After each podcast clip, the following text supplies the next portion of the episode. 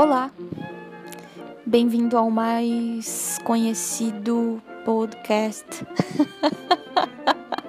Brincadeiras à parte, não é o podcast mais conhecido, tá bem longe disso. É, porém, é bem-vindo ao meu podcast. Aqui é, eu falo sobre coisas que me parecem interessantes no momento. É, eu sou a Victoria, eu sou autista e você pode me chamar de SP Girl.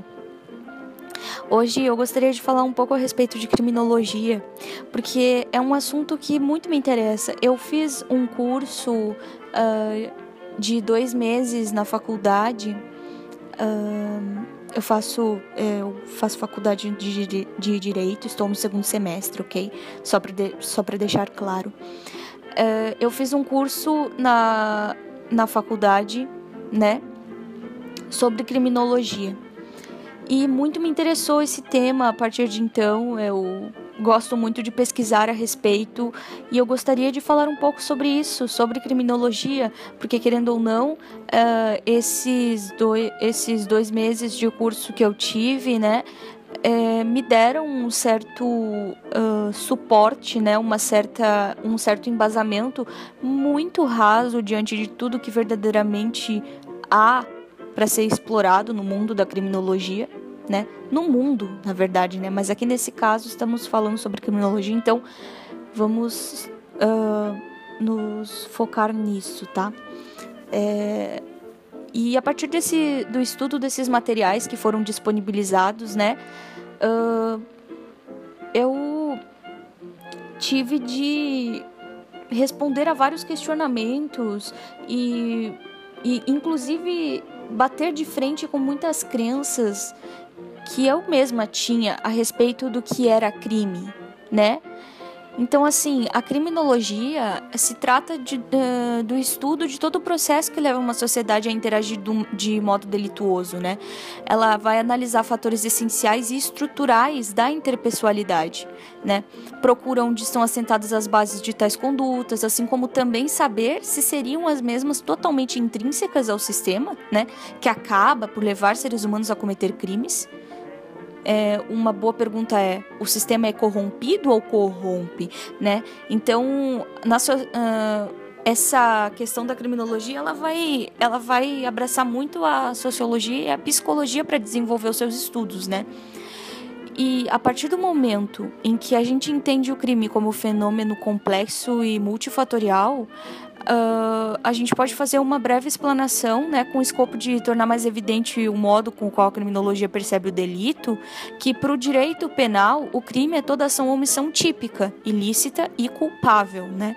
Porém, a sociologia criminal ela vai definir o delito como uma conduta transgressora à boa andança das interações humanas, sendo um problema social e comunitário, ou seja, enquanto no direito penal o delito é explorado em sua porção individualizada, a criminologia fará o estudo do, do crime enquanto manifestação social ou de uma comunidade específica. Ou seja, a criminologia tem por escopo né, interpelar os desígnios uh, de uma sociedade ao decidir, em um momento histórico, criminalizar uma conduta ou procurar moldar-se através de um controle social melhor fundamentado uh, para determinado caso, né? Então, existe uma grande relevância em denotar também o fato de que a criminologia é uma busca de caráter empírico e indutivo dos porquês ideológicos da condenação de certas condutas humanas, tá? Então, acredito que a partir disso, a partir do, do, dessa, dessa percepção, né, a gente consegue dialogar o, o que é a criminologia. Isso é uma, um, uma coisa muito reduzida diante de tudo o que a criminologia também é, né? Porém, a partir disso a gente consegue construir uma conversa interessante, né? E consegue perceber o valor que existe nesse assunto, né? O quanto esse assunto é legal, né? Porque querendo ou não, existem muitos questionamentos básicos a serem feitos, né? Como por exemplo, quais foram as heranças inquisitoriais que, que ainda permaneceram na nossa sociedade quais são, na verdade, né? Então, todas essas perguntas me foram feitas no curso, entende? E, e foram e foi muito interessante respondê-las, ter de ir atrás de materiais, ouvir várias pessoas, ver vídeos, ler, ler coisas, uh, ouvir podcasts também. Então, nossa, é, foi incrível, né? Porque nós temos assim Uh, apesar de um, do Brasil não ter sofrido uma inquisição propriamente dita, né, mas somente ter recebido visitas inquisitoriais, a gente pode perceber a existência de uma linha de raciocínio com vertentes desse tipo de pensamento em muitas situações no meio jurídico, né? Em certas situações pontuais, mas são várias, né, ao longo do tempo, né? Assim como também a gente pode fazer co correlação com o que se entende por, por delação ou negociação premiada, né, nos nossos tempos, né? Essa questão da tipificação da prática do, de, de curandeirismo como forma de, de profissão, todo o contexto atual que é marcado pela insegurança e pelo medo da criminalidade, além de estabelecerem um cenário extremamente punitivista, que também é um fator determinante para a continuidade dos tormentos no exercício da atividade policial, violência que, que atinge principalmente os membros das classes mais pobres da população, né? Que no decorrer da história nunca deixaram de ser alvo do controle do assim como eu posso explicar do controle que é exercido através do policiamento, etc, né? Então, é interessante uh, trazer também assim aqui a, o fato de assim o nome da, da lei 13.964 de 2019 eu acho interessante a gente trazer esse fato agora me, me veio à mente isso né?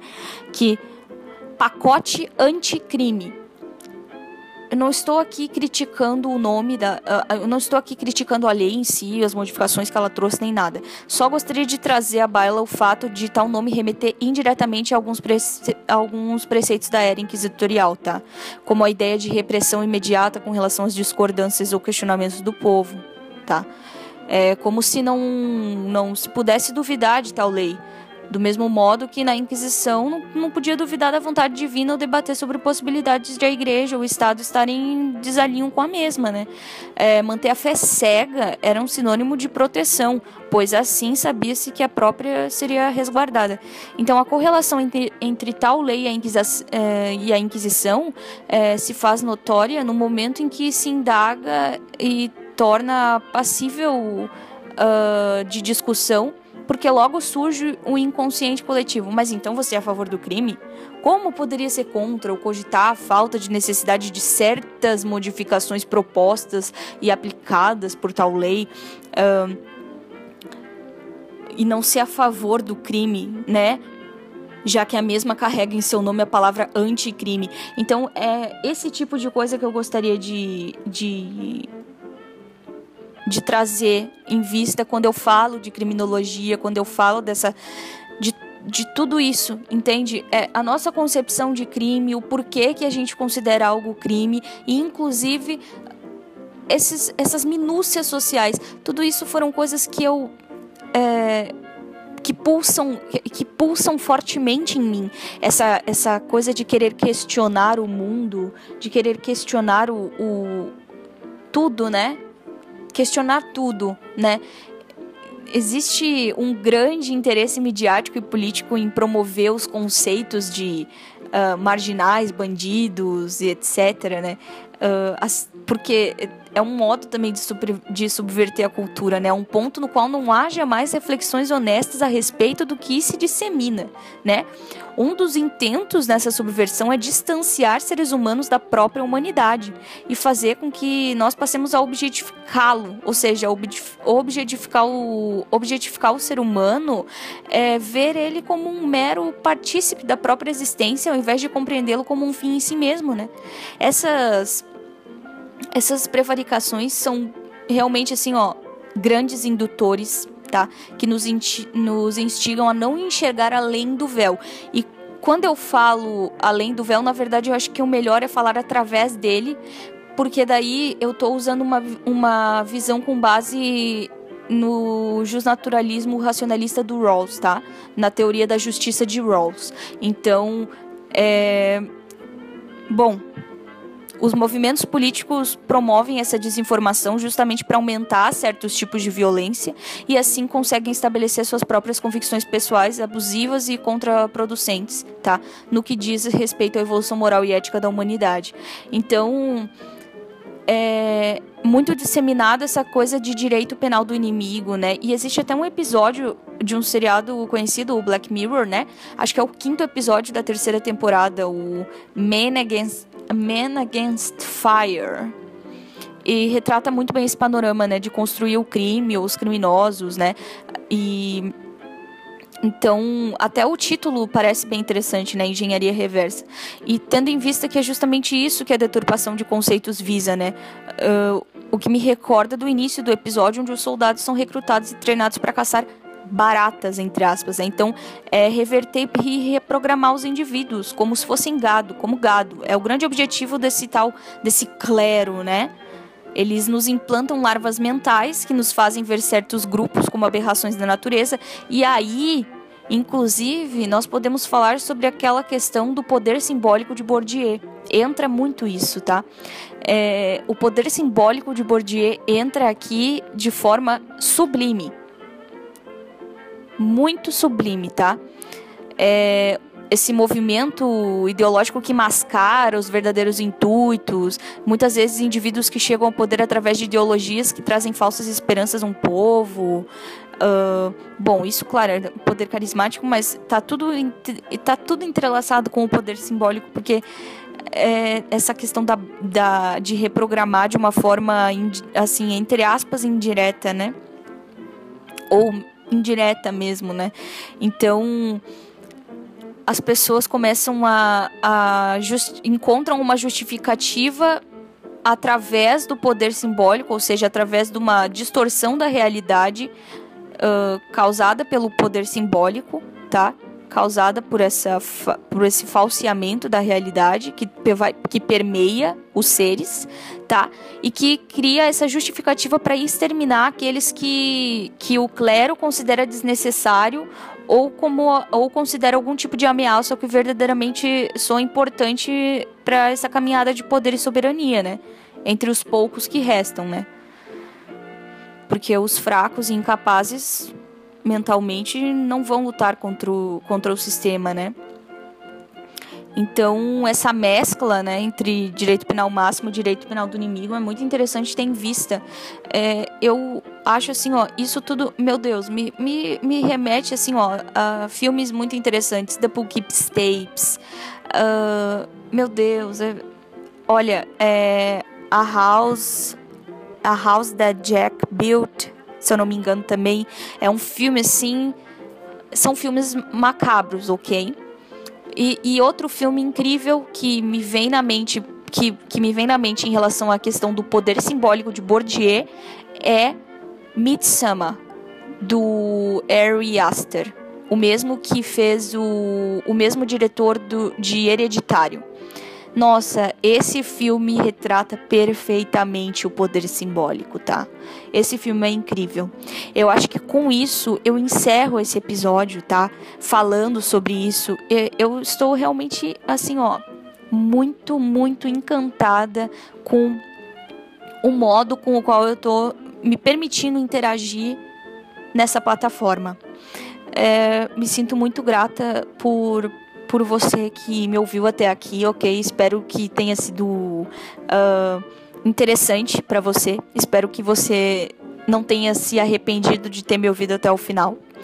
E eu espero muito que isso possa te entreter de um modo uh, legal, de um modo que te traga coisas boas, que te traga, traga mais conhecimento na vida a respeito do outro, né? A respeito do mundo do outro e a respeito da cultura no geral. Eu, eu vou trazer assuntos uh, de acordo com a minha empolgação. Então, o que me empolgar para falar a respeito é o que eu vou falar.